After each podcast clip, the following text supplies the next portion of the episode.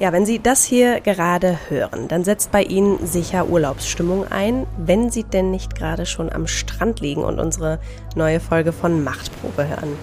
Urlaubsreif, das sind auch die Spanier gerade. Die erste Hitzewelle des Sommers rollt übers Land mit Temperaturen von ja, teils 45 Grad. Und da passt es sicher nicht jedem, den Urlaub am 23. Juli zu unterbrechen und an die Wahlurne zu treten. Denn der amtierende Ministerpräsident Pedro Sanchez hat die Parlamentswahl dieses Jahr vorgezogen. Die sollte nämlich eigentlich im Dezember stattfinden. Grund dafür ist der Rechtsruck, der das Land nach den Regional- und Kommunalwahlen erschüttert hat. Die galten nämlich als Stimmungstest für diese bevorstehende Parlamentswahl. Genau darüber wollen wir heute reden, über die Veränderung der politischen Machtverhältnisse in dem südeuropäischen Land und über die Rechtspopulisten, die ja in einigen europäischen Ländern auf dem Vormarsch sind. Mein Name ist Kati Schneider und ich habe diesmal, anders als sonst, nicht Felix Hoffmann an meiner Seite, sondern meine Kollegin Katrin Jakob. Viele kennen sie sicher aus unserem Podcast für Deutschland. Hallo Katrin, ich freue mich sehr, dass du heute mit dabei bist. Ja, ich freue mich auch sehr, hier zu sein. Hi Kati und hallo liebe Hörer, schön, dass Sie mit dabei sind. Heute ist Samstag, der 15. Juli. Ja, Kati, mach doch unsere Hörer schon mal neugierig. Mit wem hast du denn für die heutige Sendung gesprochen? Ja, ich habe selbstverständlich mit unserem Korrespondent für die Iberische Halbinsel und den Maghreb gesprochen, Hans-Christian Rössler. Mhm. Dann hatte ich ein Gespräch mit Carlos Collado Seidel. Er ist Professor für Geschichtswissenschaften an der Universität in Marburg. Dann ähm, hören wir von Juana Gallego. Sie ist Feministin aus Barcelona. Und außerdem noch unsere Kollegin Elena Witzek aus dem Feuilleton. Sie hat selbst mal in Spanien gelebt und kennt sich deswegen auch bestens mit der spanischen Kultur aus. Mhm, da haben wir ja einiges vor heute, würde ich mhm. sagen. Legen wir mal los. Und Du hast es gleich am Anfang der Sendung schon gesagt. Der Rechtsruck, der geht also jetzt auch durch Spanien? Ja, und alle Trends und Umfragen, die deuten jetzt erstmal darauf hin, dass die Konservativen, die Partido Popular oder auch PP, wie wir sie jetzt häufiger nennen werden im Verlauf der Sendung, unter Führung von Alberto Núñez Fejo die am stärksten gewählte Partei wird. Mhm. Sie wird aber die Unterstützung der rechtspopulistischen Partei Vox brauchen. Momentan ist ja Pedro Sanchez Ministerpräsident seit 2018 und der regiert zusammen mit der linken Podemos, richtig? Genau, die ähm, sozialistische Partei von Pedro Sanchez, die PSOE, regiert zusammen mit der linken Podemos. Und ähm, diese Regierung ist übrigens die erste Koalitionsregierung seit dem Übergang Spaniens zur Demokratie ja. 1978. Ah, okay. Ähm, ich meine, wir kennen das ja hier in Deutschland nur so eigentlich, dass es Koalitionsregierungen gibt. Mhm. In Spanien ist das aber ein Novum. Und Interessant ist auch, dass Spanien lange Zeit, also in den vergangenen Jahren, immer eher als immun galt gegen radikalen Nationalismus. Der ploppte dann aber vor einigen Jahren auf, insbesondere im Zusammenhang mit den heftigen Auseinandersetzungen um Katalonien. Ne, wir erinnern uns an das illegale Referendum 2017. An der Stelle muss man übrigens auch sagen, dass der ähm, Konflikt beziehungsweise die Unabhängigkeitsbestrebungen ähm, in Katalonien so ja, erlahmt sind, kann man sagen, und dass ähm, das in diesem Wahlkampf gar keine Rolle spielt. Ähm, es ging auch um irreguläre Migration, vor allen Dingen in Andalusien, aber das war wirklich der Konflikt um Katalonien, der plötzlich dann diese bis 2013 nicht existente Partei Vox nicht nur medial sichtbar gemacht hat, sondern ihr auch dann 2019 zu einem fulminanten Einzug ins Parlament verholfen hat. Diese Immunität, die wurde damit begründet, ja vor allen Dingen mit der Erinnerung, mit der kollektiven Erinnerung an die Erfahrung der Diktatur. Auch mit Europa, auch mit eben mit dem Blick in die Zukunft, nicht zurückblickend zu dem, was die Diktatur bedeutet hat, aber das war ein Trugschluss. Dieser Nationalismus, das haben wir auch gesehen in den Jahrzehnten davor im Partido Popular, oder man kann sogar noch weiter zurückgehen, der schlummerte in Spanien. Es bestand immer schon eine ja, vehemente nationale Haltung, die sich allerdings nie in der Art eigenständig artikuliert hat. Die Polarisierung hat sukzessive zugenommen in den letzten Jahrzehnten, zeigt sich ganz deutlich am Aufkommen von Vox, zeigt sich aber auch an der Etablierung natürlich von linken Parteien, wie es Unidas Podemos sind oder jetzt diese große Koalition der Linken die sich Sumar nennt. Das sagt Experte und Historiker Carlos Collado Seidel. Und das Ergebnis der Regional- und Kommunalwahlen Ende Mai, das hat diese Polarisierung der spanischen Gesellschaft schon ja, nochmal deutlich gezeigt. Hm, und das Ergebnis war auch der Grund, warum Sanchez die Parlamentswahl letztlich vorgezogen hat, richtig? Ja, denn die haben ein regelrechtes, ja, politisches Beben ausgelöst, muss man mhm. sagen. Ich führe jetzt mal durch ein paar Zahlen. Also diese konservative Volkspartei PP, über die ich eben schon gesprochen habe, mit ihrem Parteivorsitzenden Ferro, die ist ziemlich stark aus dieser Wahl hervorgegangen. Die kam auf 31,5 Prozent. Zum mhm. Vergleich, 2019 waren es nur rund 22,6 Prozent. Also das ist schon ein ziemlich beachtlicher ähm, Anstieg. Die sozialistische Partei PSOE von Ministerpräsident Sanchez, die kam auf 28,1 Prozent. Da muss man sagen, das ist nur knapp ein Prozentpunkt weniger als bei den letzten Wahlen, aber der jetzige Koalitionspartner, das linke Bündnis Podemos, das hast du ja eben auch schon angesprochen, mhm. hat massiv Stimmen einbüßen müssen. Und die Angst, dass so eine Niederlage auch auf nationaler Ebene passiert, das hat Sanchez eben dazu bewogen, die Parlamentswahlen vorzuziehen. Wirkt wie ein, eine Art Befreiungsschlag. Ne? Er versuchte damit die politische Initiative wiederzugewinnen wollte natürlich auch vermeiden, dass er in den nächsten Monaten er und seine Regierung äh, endgültig sturmreif geschossen werden, so dasteht wie ein lame duck, äh, der nichts mehr auf äh, die Reihe bringt. Äh, in einer sehr einsamen Entscheidung, was äh, typisch für ihn ist, sowas macht er eher mit sich selber aus, hat er auch schon in der Vergangenheit gemacht, setzte alles mehr oder weniger auf eine Karte und äh, versuchte eben durch den Termin natürlich auch die Pläne der Opposition durcheinander zu bringen, die ganz anders kalkuliert hatte, äh, eine, eine längerfristige Kampagne vorhatte. Ja, das sagt unser Korrespondent Hans-Christian Rössler. Es ist also eine Flucht nach vorne von Sanchez, nachdem eben der Koalitionspartner, die linken Parteien, noch dramatischer an Stimmen verloren und die PP dagegen massiv an Stimmen gewonnen hat. Blieb also auch keine Atempause im Wahlkampf. Ne? Sanchez und Fejo, die beiden, die stehen sich gegenüber. Mhm.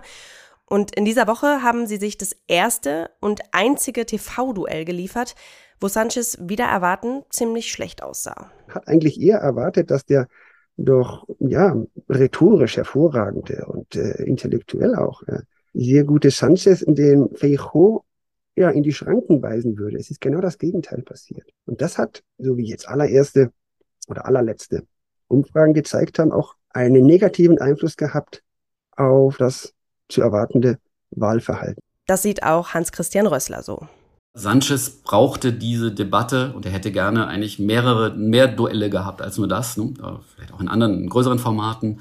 Er braucht dieses Duell und ein erfolgreiches Duell, um eben äh, den Rückstand in den Umfragen aufzuholen, ne? um sich äh, nochmal seinen und äh, anderen Wählern zu empfehlen.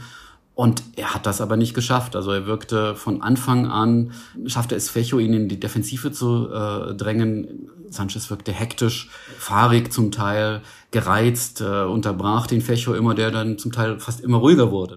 Also hat dieses Duell Sanchez am Ende eher geschadet? Ja, beziehungsweise die PP und Fejo weiter gestärkt. Das mhm. sagen aktuelle Umfragen. Und bei diesem Duell ging es auch eher um die Partnerwahl als jetzt um Inhalte. Also äh, Sanchez versuchte Fecho darauf festzulegen, dass er sagt, ja, dann mache ich halt mit Vox eine Koalition, äh, stört mich auch nicht. Und Fecho hat ihm halt vorgeworfen, Sanchez mache gemeinsame Sache mit baskischen äh, Politikern, ne, die die PP gerne als die Erben der baskischen Terrororganisation ETA bezeichnet. Letztlich, ich meine, das war Sieger nach Punkten war definitiv Fecho. Gleichzeitig aber, wenn man jetzt als spanischer Wähler war, der Erkenntnisgewinn leider sehr gering. Ja, Sanchez hat sich hier also eher als Oppositionsführer präsentiert als Ferro. An der Stelle ist auch interessant mal zu erwähnen, dass Sanchez ähm, unter seiner Minderheitsregierung Spanien relativ gut durch die vergangenen Krisen, also auch durch die Corona-Pandemie geführt hat. Die wirtschaftliche Lage ist natürlich auch wegen der Milliardenhilfen der EU vergleichsweise stabil und die Inflation liegt bei unter zwei Prozent da wundern sich viele, weshalb ähm, ja die, die, die, die Sympathien oder weshalb PSOE jetzt auch bei den Wahlprognosen oder auch in der Vergangenheit jetzt nicht unbedingt positiv wahrgenommen wird, wenngleich die großen äh, Fragen, die die Gesellschaft auch stark bewegt haben, die Beschäftigung. Die Beschäftigung steigt kontinuierlich. Die Arbeitslosigkeit sinkt zwar nicht im gleichen Maße. Natürlich haben wir immer noch eine sehr hohe Jugendarbeitslosigkeit. Die Inflation ist stark gesunken und sie liegt sehr deutlich unter dem europäischen Mittel. Das Wirtschaftswachstum ist auch beachtlich. Vielleicht hat, hat, er selbst und seine Regierung relativ spät erst begonnen, die eigene Politik zu erklären. Die, die Zahlen sind gut und man hat gesehen aber im Fernsehen, Duell, dass es ihm schwer fiel, irgendwie, also beide haben sich über Zahlen und Statistiken gestritten. Es war, war eher verwirrend als beeindruckend, obwohl, wie gesagt, die Wirtschaftsdaten sind äh, deutlich besser als in Deutschland. Gerade auch, wenn man auf Sozialpolitik schaut, schwierige Fragen wie eine Rentenreform, Mindestlohn. Da hat die, diese Linksregierung auch Profil gezeigt. Was allerdings stärker verfängt, ist eine persönliche Aversion gegen Pedro Sanchez, die ihm als Politiker und zum Teil auch als Mensch ähm, oft entgegengeschlagen ist. Und das hat mehr als nur einen Grund. Er mit seiner Minderheitsregierung musste sich ne, für, für seine äh, Vorhaben weitere Partner suchen. Und das Partner heißt für ihn, hieß für ihn, also wenn man eher auf der Linken unterwegs ist, katalanische Separatisten, vor allem die moderatere Partei, die in Katalonien auch die Regierung stellen im Moment. Er hat aber auch äh, die Unterstützung gesucht und bekommen von den baskischen äh, nicht Linksnationalisten. Für konservative Spanier ist das zu weit gegangen, ne, dass man praktisch mit Feinden des spanischen Staates gemeinsame Sache macht, wie sie wie, man auf der Rechten argumentiert, um an der Macht zu bleiben einfach. Und der Koalitionspartner, die Podemos-Partei, allen voran Irene Montero, die Gleichstellungsministerin, ist mit ihren Reformgesetzen, dem Sexualstrafrecht, worauf wir auch später nochmal zu sprechen kommen, und dem Transgesetz für die spanische Mitte einfach sehr weit gegangen. Ja, auch wenn die Prognosen aktuell andere sind, sollte jetzt doch die PSOE eine Mehrheit erzielen, wird sie wohl mit dem Linksbündnis Suma regieren wollen. Insgesamt sind daran 16 Gruppierungen beteiligt und auch die Parteibasis von Podemos, also dem bisherigen Koalitionspartner, hat sich für ein Bündnis mit der noch jungen linken Partei Suma ausgesprochen, im letztmöglichen Moment, muss man dazu sagen. Es besteht kein Zweifel, dass PSOE und Suma zusammengehen würden. Allerdings bleibt die Frage offen, wie viele weitere kleinere Parteien sie für eine Mehrheit im Parlament benötigen. Und insbesondere die Haltung dann der nationalistischen Parteien, sei es im Baskenland und in Katalonien. Ja, und für die konservative Partei dagegen, für die PP ist klar, um eine Regierungsmehrheit zu erzielen, ist sie auf die rechtspopulistische Vox-Partei angewiesen.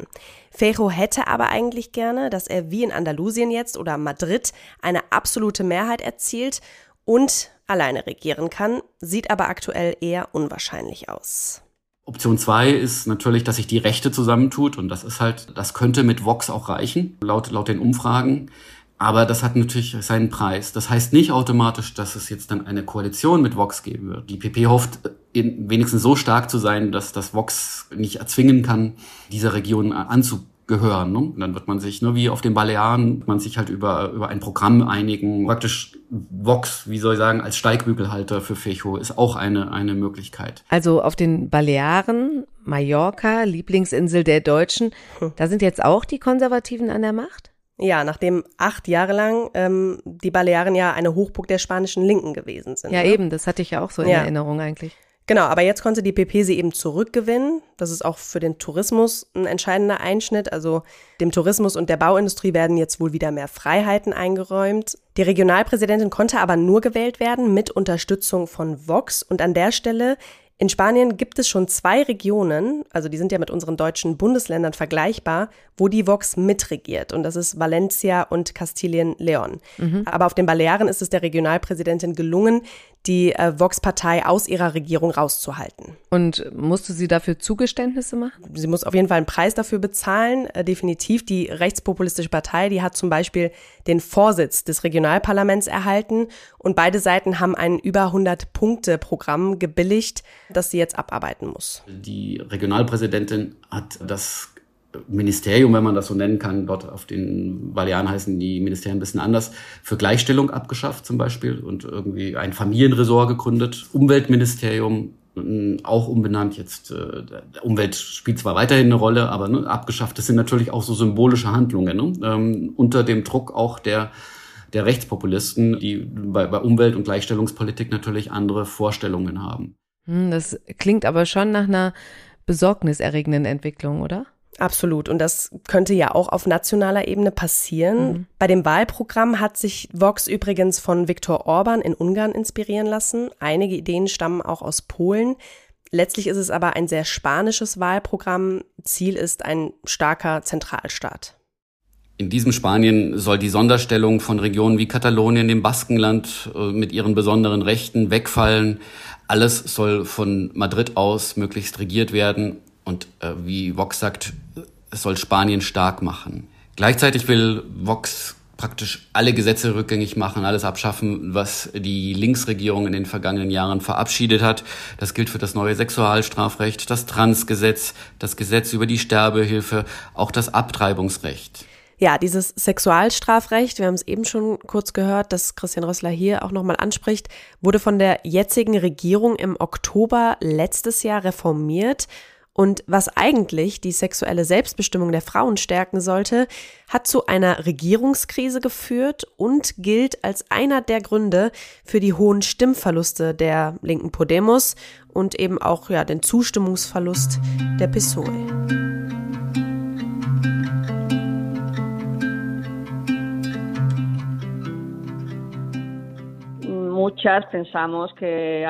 Wir glauben, dass es ein großer Fehler der Gleichstellungsministerin war. Sie hat nicht an die Folgen des Gesetzes gedacht und die waren sehr katastrophal.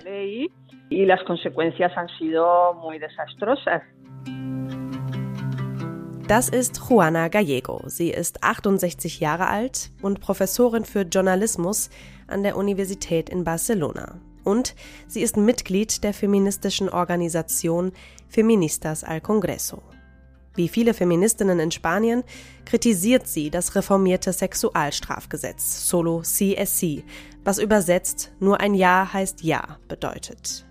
Man muss im Prinzip auch argumentieren, dass da Fehler gemacht wurden bei diesem Gesetz. Das Gesetz wurde zu schnell durchgebracht, umgesetzt. Es war zu wenig Zeit, es hatte zu wenig Tiefe, es ist sehr komplex und lang. Also politische Fehler wurden gemacht, aber was dann letztlich die Justiz damit macht, ist natürlich wieder eine andere Frage. Und das gehört eben zu diesem Kulturkampf, der in Spanien im Prinzip schon seit Jahren geführt wird. Das sagt meine Kollegin aus dem Feuilleton, Elena Witzek, die schon in Salamanca und auch in Madrid gelebt hat. Anlass für die Gesetzesreform ist eine Straftat von 2016, die in Pamplona begangen wird. Fünf Männer, die sich selbst als La Manada, das Rudel bezeichnen, vergewaltigen eine 18-jährige Frau. Die Tat wird von Sicherheitskameras aufgezeichnet. Das Gericht stellt in dem Videomaterial aber keine Gewalteinwirkung oder Einschüchterung fest. Das führt zu einem geringen Strafmaß für die Täter und zu landesweiten Protesten. Ich glaube, das war die Gerichtsverhandlung mit der größten Öffentlichkeitswirkung in Spanien seit Jahrzehnten. Und in diesem Prozess stellte sich dann heraus, dass diese Männer im Prinzip nur wegen Missbrauchs verurteilt werden sollten, weil die junge Frau sich ja nicht gewehrt hat. Also das ist dieses Prinzip, so war die Gesetzgebung bis zu dem Zeitpunkt in Spanien, solange keine Gewalteinwirkung stattfindet, ist das nur Missbrauch und keine Vergewaltigung. Das soll sich mit der Reform des Gesetzes ändern. Über Jahre gehen Frauen in ganz Spanien dafür auf die Straße. In Deutschland wurde das ja 2016 reformiert. Seitdem ist es bei uns ja so, dass jede sexuelle Handlung gegen den erkennbaren Willen einer anderen Person strafbar ist. Aber dieses spanische Gesetz geht jetzt eben noch weiter. Also solo si es si heißt ja im Prinzip, dass nur wenn die Person zugestimmt hat, dass es nur dann eine einvernehmliche Handlung ist. Das Problem, im Zuge der Gesetzesreform wird auch das Strafmaß angepasst. Das Mindeststrafmaß wird abgesenkt, das Maximalstrafmaß angehoben. Und das kann auch für schon verurteilte Straftäter gelten. Einige lassen also ihre Verfahren neu aufrollen. In über 1100 Fällen kommt es zu Strafmilderungen und mehr als 100 Verurteilte werden frühzeitig aus der Haft entlassen. Also zum Beispiel gab es einen Fall, da ist einer wegen zweifacher versuchter Vergewaltigung und Raub zu 15 Jahren Haft verurteilt worden und ist jetzt, ich glaube, es waren dann sechs Jahre, sollte seine Haft verkürzt werden. Und das hat natürlich wiederum zu einem großen Aufschrei gehört, äh, geführt und dazu geführt, dass dieses Gesetz grundsätzlich in Frage gestellt wurde. Viele Feministinnen sehen den Fehler eindeutig bei der jetzigen Regierung. Vor allem die Gleichstellungsministerin Irene Montero der Partei Podemos wird kritisiert. Sie habe Warnungen von Experten ignoriert und sich mit Frauenrechtsorganisationen gar nicht erst ausgetauscht. Die Kritik geht aber auch darüber hinaus. Es hängt wohl auch etwas an ihrer Persönlichkeit, dass sie nicht versucht hat, diese verschiedenen Strömungen des Feminismus, die in Spanien einfach auch noch mal stärker sind, äh, präsenter und bedeutender, muss man ehrlicherweise auch sagen. Da wird viel mehr über sowas diskutiert als bei uns in Deutschland die äh, zu bündeln und da also tatsächlich auch konkrete Politik daraus zu generieren. Und dann hatte sie eben dieses Herzensprojekt, Solo CSC, und das wollte sie unbedingt durchziehen. Und da scheint einfach alles letztlich schiefgegangen zu sein, was sie sich jetzt über Jahre erarbeitet hatte. Die Gleichstellungsministerin weist diese Kritik von sich und wirft den Richtern Machismo vor. Die Kritik, die jetzt aus dem linken Lager kommt, ähm, geht in diese Richtung. Es gibt eben sehr viele sogenannte Machistas unter den ähm, Richtern. Es gibt sehr viele männliche Richter natürlich in Spanien und viele alte Richter, die eben den Ruf haben, sehr konservativ zu urteilen. Und es ist natürlich jetzt schon erstaunlich, dass über 1000 Fälle dann ja jetzt zugunsten dieser Verurteilten ausgegangen sind. Juana Gallego sieht aber die Schuld eher bei der Regierung. Natürlich sind viele Richter sexistisch. Es gibt auch keinen Zweifel, dass sie in ihren Urteilen geschlechterspezifische Perspektiven außer Acht lassen. Eh, sie wenden das Gesetz aber so an, wie es vorgeschrieben ist. Das heißt, wenn ein Gefangener, ein Mann, seine Strafe schon verbüßt hat oder jetzt zu weniger Jahren verurteilt wird, dann müssen sie ihn logischerweise auch begünstigen. Sanchez Pessoe will die Gesetzeslücke schon im Frühjahr so schnell wie möglich schließen. Gleichstellungsministerin Montero geht der Eingriff in ihr Gesetz aber zu weit. Es kommt zu Streit innerhalb der Regierung. Vor ein paar Tagen sagt Sanchez, dass die Strafmilderung durch das Gesetz CSC sein größter Fehler gewesen sei. Seit seinem Amtsantritt 2018 arbeitet Sanchez daran, sich als Spaniens führender Feminist zu profilieren. Im Frühjahr hat er ein neues Gesetz angekündigt, das eine Frauenquote in der Regierung und in Vorständen großer Unternehmen von mindestens 40 Prozent garantieren soll. Für Juana Gallego aber ist die Regierung nicht feministisch genug. Sabemos que ha aumentado la violencia contra las mujeres wir wissen, dass die Gewalt gegen minderjährige Frauen zugenommen hat. Und auch dagegen wird nicht viel getan.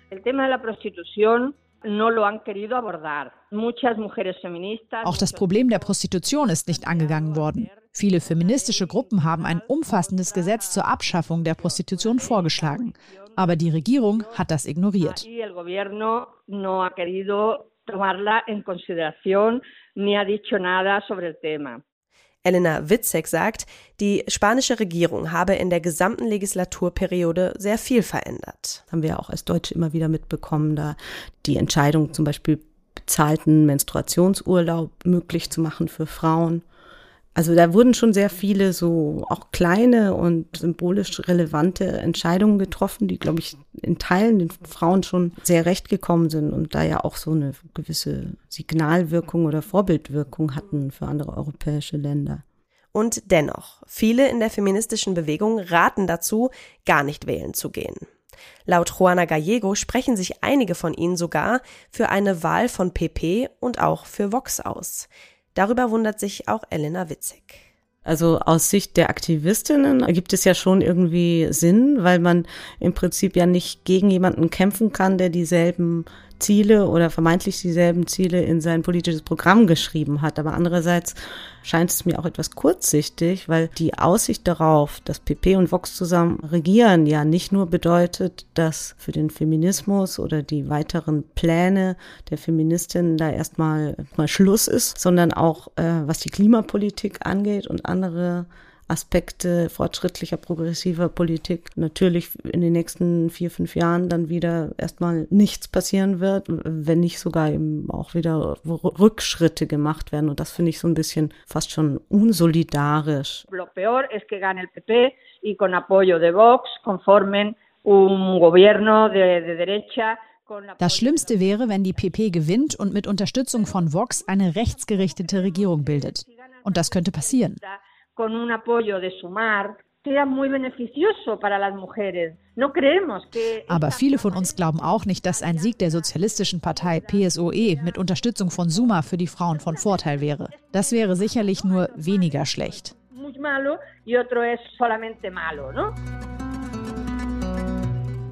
Sollte es zu einem Machtwechsel kommen, soll auch das Gleichstellungsministerium abgeschafft werden.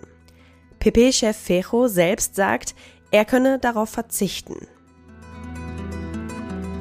Spanien, dem einstigen Macho-Land, das sich dann zu einem Land für Frauen gewandelt hat, steht also wieder ein möglicher Backlash bevor.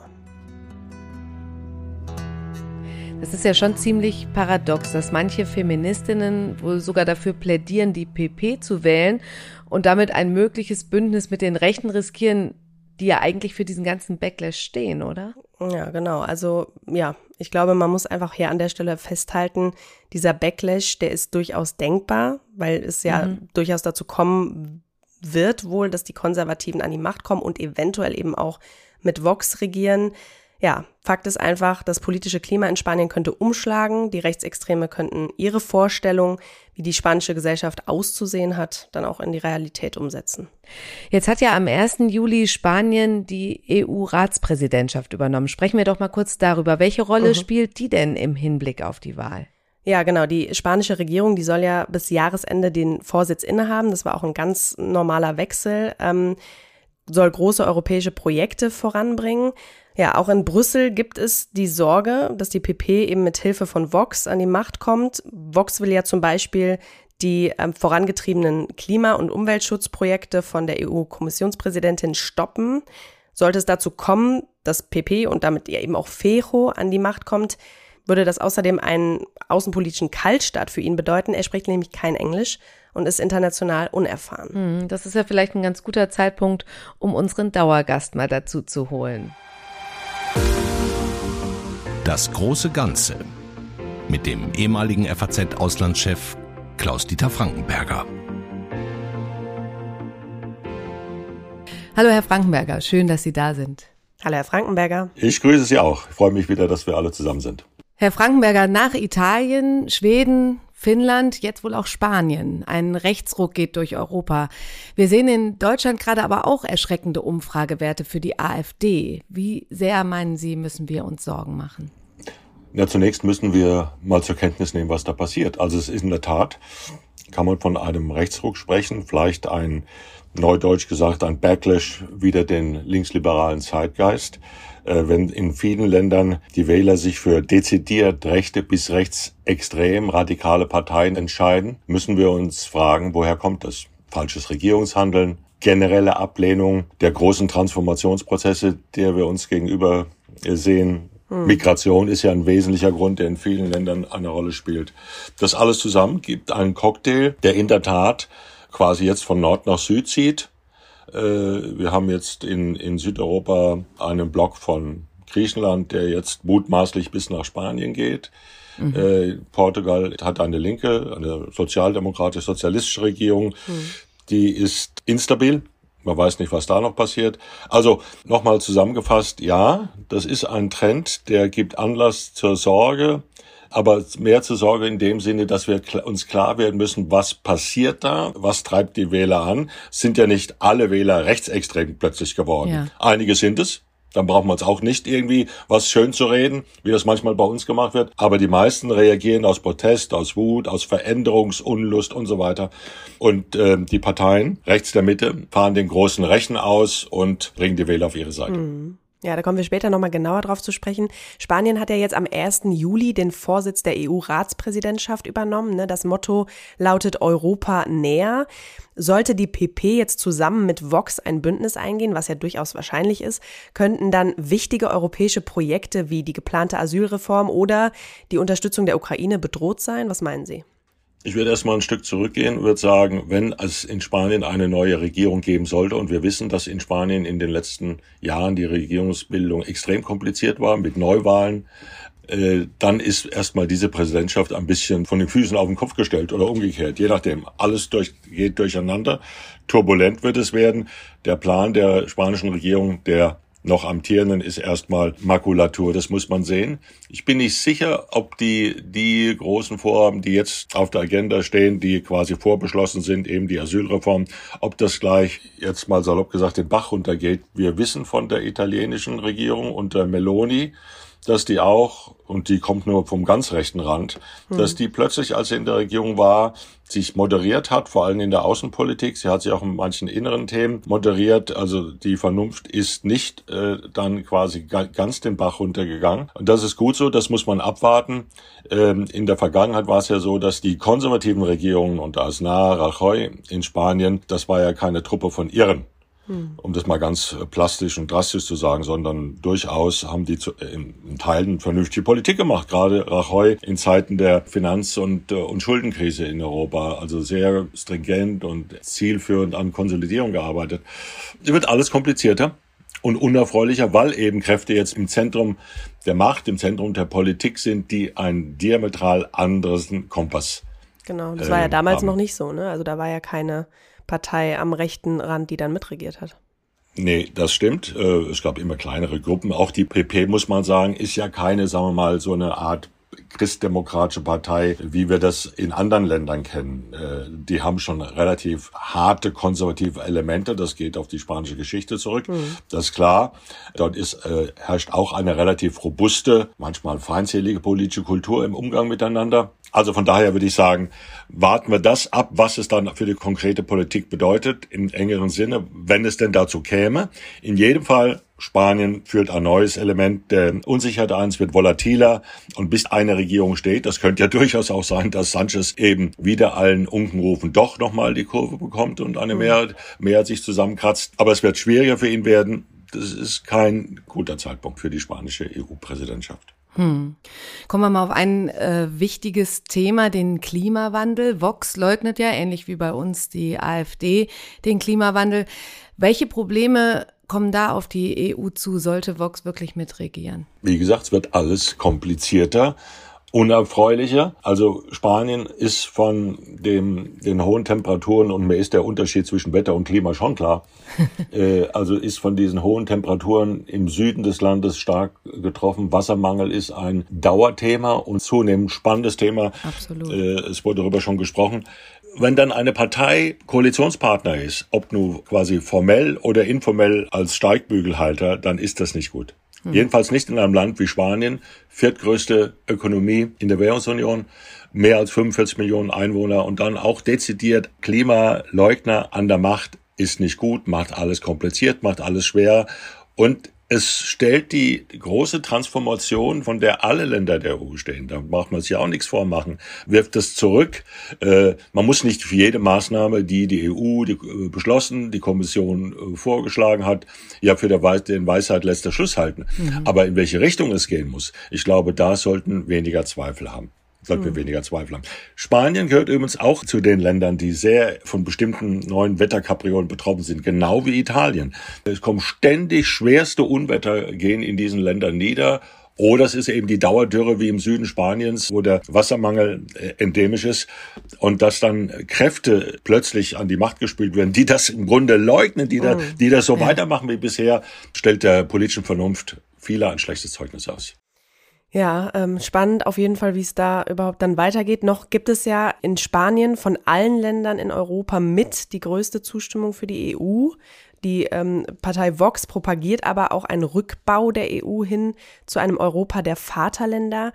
Ähm, jetzt reden wir natürlich wieder äh, über Zukunftsmusik, aber sehen Sie die EU auf Dauer gefährdet? Naja, wenn extreme Kräfte in Schlüsselländern an der Macht sind, und damit meine ich nicht nur große und die kleinen sind weniger wichtig, sondern Spanien ist ein wichtiges Land. Italien ist ein wichtiges Land. Griechenland ist auf seine, auf seine Weise ein wichtiges Land. Finnland ist ein wichtiges Land, wissen wir jetzt durch die NATO-Erweiterung.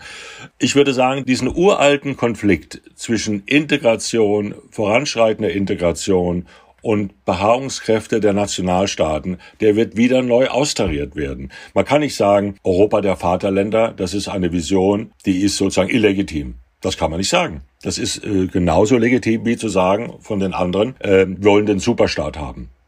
Es gibt Fachbereiche, Sachbereiche, wo mehr Integration notwendig ist. Es gibt andere Bereiche, wo man das im Grunde in einer dezentralen Struktur belassen kann.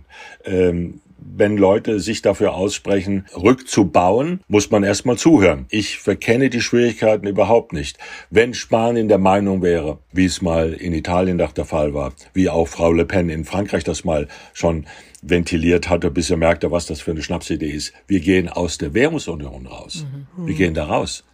Dann ist ein anderes Spiel. Dann haben wir hier eine andere, eine andere Diskussion, dann haben wir ganz andere Kosten-Nutzen und das wäre für Spanien ein Fiasko für die anderen äh, nicht gut. Wir haben ja das mal jetzt ein Beispiel erlebt, welche Konsequenzen das à la longue hat, wenn eine strategische Entscheidung getroffen wird, am Beispiel des Brexit, was das für langfristige Konsequenzen hat. Negative Art, die Fantasien der Befürworter, alles, alles Quatsch, alles nicht äh, empirisch äh, basiert und auch nicht realitätsmächtig. Das wird dann gefährlich. Hm. Ich würde gerne noch mal auf das ähm, zu sprechen kommen, was Sie am Anfang schon so ein bisschen haben anklingen lassen. Ähm, der Princeton-Professor Larry Bartels, der hat ja den European Social Survey ausgewertet. Ne? Das gilt ja als der wohl beste Stimmungsindikator Europas und dabei festgestellt, dass die Populisten nicht deshalb so erfolgreich sind, weil sich die Einstellungen der Bürger verändern, sondern weil die politischen Eliten Fehler machen und ja auch mehr mit sich selbst beschäftigt sind, ne? als mit den Sorgen der Wähler. Das klang jetzt bei Ihnen eben schon so ein bisschen an, dass Sie da auch mitgehen würden, ne? Aber nicht in dieser in Grundorientierung. Ich würde sagen, selbstverständlich ist falsches, fehlerhaftes Regierungshandeln ein Motiv, warum Wähler äh, andere Parteien wählen, warum sie frustriert sind, warum sie enttäuscht sind. Also wir haben ja jetzt ein gutes Beispiel mhm. an unserer Art äh, doch leicht ihren Diskussionen über die Heizungen, über äh, die, den Austausch von Heizungen, was das für Konsequenzen hat, wenn das nicht nur falsch kommuniziert oder schlecht kommuniziert wird, oder wenn das auch von vornherein fehlerbehaftet ist, schon im Ansatz, welche Konsequenzen das haben kann. Also Regierungshandel muss schon stimmig sein. Dass Regierung immer die Sorgen von Wählern ignoriert, das mag ich auch nicht so erkennen. Wir müssen zur Kenntnis nehmen, dass wir in pluralistischen äh, Gesellschaften leben und was die Sorge des einen ist, vor dem er sich fürchtet, ist sozusagen das Ziel einer anderen Gruppe. Wissen wir auch in unserem Land. Natürlich haben grüne Wähler in Deutschland andere Präferenzen. Natürlich, habe ich jetzt so gesagt, aber gehen wir mal davon aus, dass es so wäre, wie meinetwegen Wähler auf dem Land. Ich halte oft diesen Gegensatz ein bisschen für ausgebauscht, obwohl ich das jetzt gerade gesagt habe. Aber es gibt unterschiedliche Interessen und das Regierungshandeln ist gerade angesichts schwerster und kompliziertester Transformationsprozesse, die in der Wirtschaft, in der Gesellschaft, in der Energie jetzt auf uns warten, ist das nicht so leicht. Ich würde dennoch sagen, dass in dem größten Rechtsschwenk etwas zusammenkommt, was natürlich sowas ist wie Misstrauen gegen die Globalisierung, Misstrauen gegenüber die transnationalen Eliten, dass da eine gewisse Zukunftsangst zum Vorschein kommt, dass Unzufriedenheit mit dem Status quo, dass das Gefühl der Ohnmacht ist. Gehen wir nochmal zurück zu unserem Ausgangsland Spanien. Mhm. Spanien hatte mit die höchsten Kosten, wenn man das so sagen darf, mal ganz nüchtern, äh, eine furchtbare Corona-Bilanz. Ja. Mhm. Als dann die Regierung dann den Lockdown machte, mehrere Lockdowns machte, fand sie gerade in der Region Madrid, regiert von Politikern der Konservativen, der Volkspartei, stieß sie auf massiven Widerstand, ne? der, an der den, den Widerstand in Deutschland sehr nahe kam vielleicht sogar noch den übertroffen hat. Also Tausende gingen auf die Straßen, wehrten sich, äh, Gewerbetreibende, nahestehende ideologisch, ähm, äh, ideologische Widersacher der linken Regierung und so weiter und so fort. Da ist schon was los. Äh, da ist äh, massiver Protest gegen Maßnahmen der Regierung, auch weil sie zum Teil, weil es da Corona-Leugner gab, weil es Querdenker mittlerweile gibt. Wir sehen, glaube ich, in vielen Ländern so eine Mischung aus trotziger Status quo Beharrung. Wir sehen Unzufriedenheit mit anderen Eliten ist ja nicht so, dass die neuen Kräfte, dass die nur alle quasi von irgendwoher kommen, sondern gehören ja in gewisser Weise auch zu den Eliten, sondern nur sind es halt andere Eliten als die Linken. Es geht gegen Projekte, die die Linken sich auf die Fahne geschrieben haben, die auf massiven Widerstand stoßen, sowohl ideologischer Art, sowohl politisch-demografischer Art, als auch natürlich ökonomischer Art. Wenn man den Bauern in, im Süd in Andalusien ver, äh, verweigern will, ich sage es jetzt mal etwas zugespitzt, illegale Wasserentnahme, naja, dann kommen sie, kriegen sie was? Proteste der Bauern in, im hm. Süden. Und sie haben politische und Unternehmer, die das dann äh, auf ihre, im wahrsten Sinne des Wortes, Wasser auf ihre Mühlen lenken. Und was haben sie? Sie haben eine Regionalregierung im Süden von PP und Vox. Ja. Das ist manchmal relativ schnell. Und dieser Mechanismus wirkt manchmal so, dass man überrascht ist, wie schnell der wirkt. Also nochmal, dass alles nur ähm, Schuld der bösen Eliten sei, die irgend, das kommt mir sehr verschwörungstheoretisch vor, die dann die Sorgen der kleinen Leute mit Füßen treten und lieber äh, von Shanghai bis nach Sao Paulo quasi ihren Aktion und New York ihren Aktionsraum, Radius hätten. Das mag sicherlich auch ein Fall sein, aber es kommt viel mehr zusammen.